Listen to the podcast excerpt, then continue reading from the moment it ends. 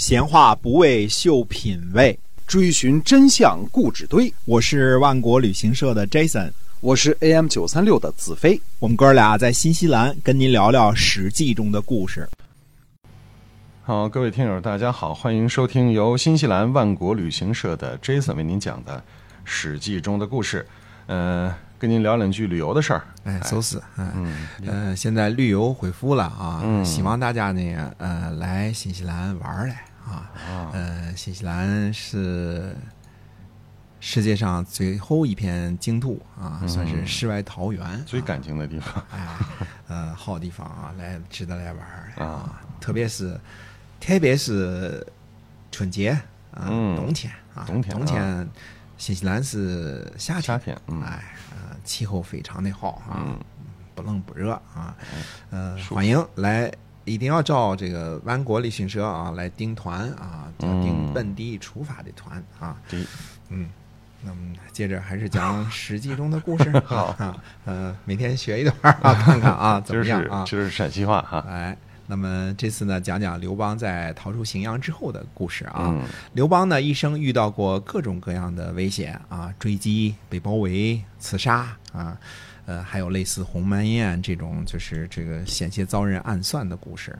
但是呢，差不多就属荥阳被围这次呢最为凶险。嗯啊。呃，现代战争呢都聪明了，围城都是围好几圈儿，嗯，避免突发事件，类似刘邦逃跑这种事儿啊。荥阳被围呢，陕西居然不派兵来啊，不派兵来救援，说明陕西呢已经无兵可派了。上次萧何呢已经把未成年儿童和退休老人都征调到荥阳前线了，哪里还派得出兵马？呃，再出徭役呢，估计老百姓要造反了。嗯，韩信呢，在占领了山西和代之后呢，精兵已经被刘邦调走了。啊，韩信在攻打完赵国之后呢，又曾派精兵去援助荥阳，可见呢，荥阳城攻防战之中呢，汉军死伤很大。嗯，呃，汉军呢是守城方，楚军是养攻方，伤亡比起汉军来呢。只会多不会少，嗯，但是这种情况之下呢，汉军依然损失惨重，说明两点：第一点啊，项羽对于荥阳势在必得，进攻不惜代价；第二呢，汉军已经不可能有任何方向给援兵来了，嗯，呃，这情况呢比鸿门宴要危险得多，嗯，所以刘邦呢自认为是天赋异禀啊，属于上天佑护的那种人，而不是普通凡人。嗯，也未必没有道理啊。这种情况之下呢，如果比如说啊，诸葛亮的那种神机妙算，华容道上埋伏下五百刀斧手，那刘邦就是插了翅膀他也逃不掉，嗯，对吧？那这次是比较凶险，是吧？其实哪次呢都很凶险，但是这次呢，刘邦逃得最为侥幸啊。但是刘邦逃走后不久呢，呃，荥阳城告破啊，说啊，呃，御史大夫呢周柯和从公被杀，证明呢，呃，荥阳此时呢已经是强弩之末了。呃，刘邦自己逃出来后呢，呃，也没有继续的支援荥阳，一来是手中兵马不多啊，再一个呢，呃，他自己对于荥阳城里有多么惨呢，根本没法救援啊。如果，呃。派兵援救的话，估计泗水河渡了一半的时候呢，就被项羽及其半渡了。嗯，项羽呢可以破釜沉舟，韩信可以背水一战，但是这些案例呢都是很难抄袭的，啊，基本上不可复制啊。那么，那那些什么萧何送来的儿童啊、老人，还有韩信送来的照顾人，这些人都完了吧？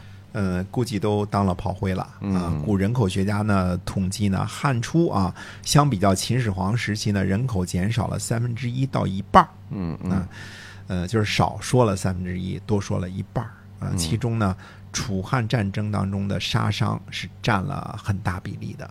呃，刘邦进入函谷关后呢，准备调集兵马再度东下。这时呢，一位姓袁的手下对刘邦说呢：“说楚汉。”在荥阳焦灼差不多一年了，呃，汉军呢经常不利，愿君王呢出武关，项羽一定引兵去南边，大王坚守营垒不战，这样呢可以暂时让荥阳城高之间呢得到休息，嗯，同时呢让韩信等人嗯收拾这个收回河北赵国的那些土地啊，联络齐国和燕国。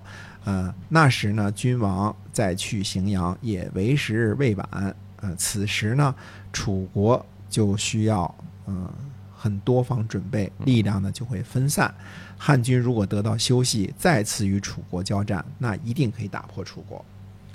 这位袁先生的道行不浅啊，大事判断的很好啊。是的，嗯呃，尽管史书上呢只是记载了这个姓袁的先生啊，姓字名谁都没有，但是无疑呢，这位袁先生的大局观非常好，呃，可以叫做我们现在英文叫做这个跳出盒子之外想事情啊，这个。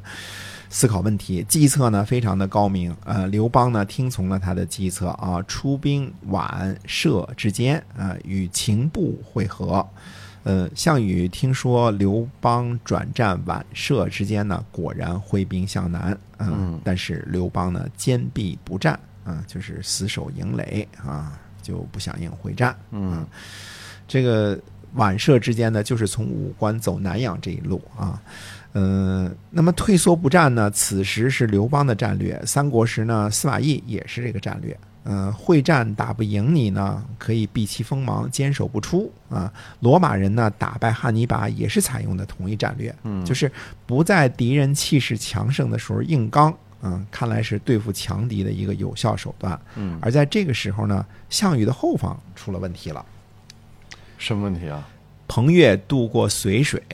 按照水经注的标示呢，随水故道啊，原来老的河道呢，始自于今河南省开封啊，就我们说这个这个大梁对吧？嗯，始自于开封陈留镇，叫做呃浪荡渠啊，东流经杞县北，商丘随县北，宁陵县南，商丘睢阳区北。然后呢，虞城县南，夏邑县，永城北，安徽省遂溪县南，宿州灵璧县，江苏省的绥宁县北，至宿迁南啊，最后流入淮河。嗯，本来彭越呢就是一支游击部队啊。刘邦进攻彭城的时候呢，彭越就在河南东部原来魏国的地盘上呢大肆收割，占领了不少魏国的城邑。项羽呢？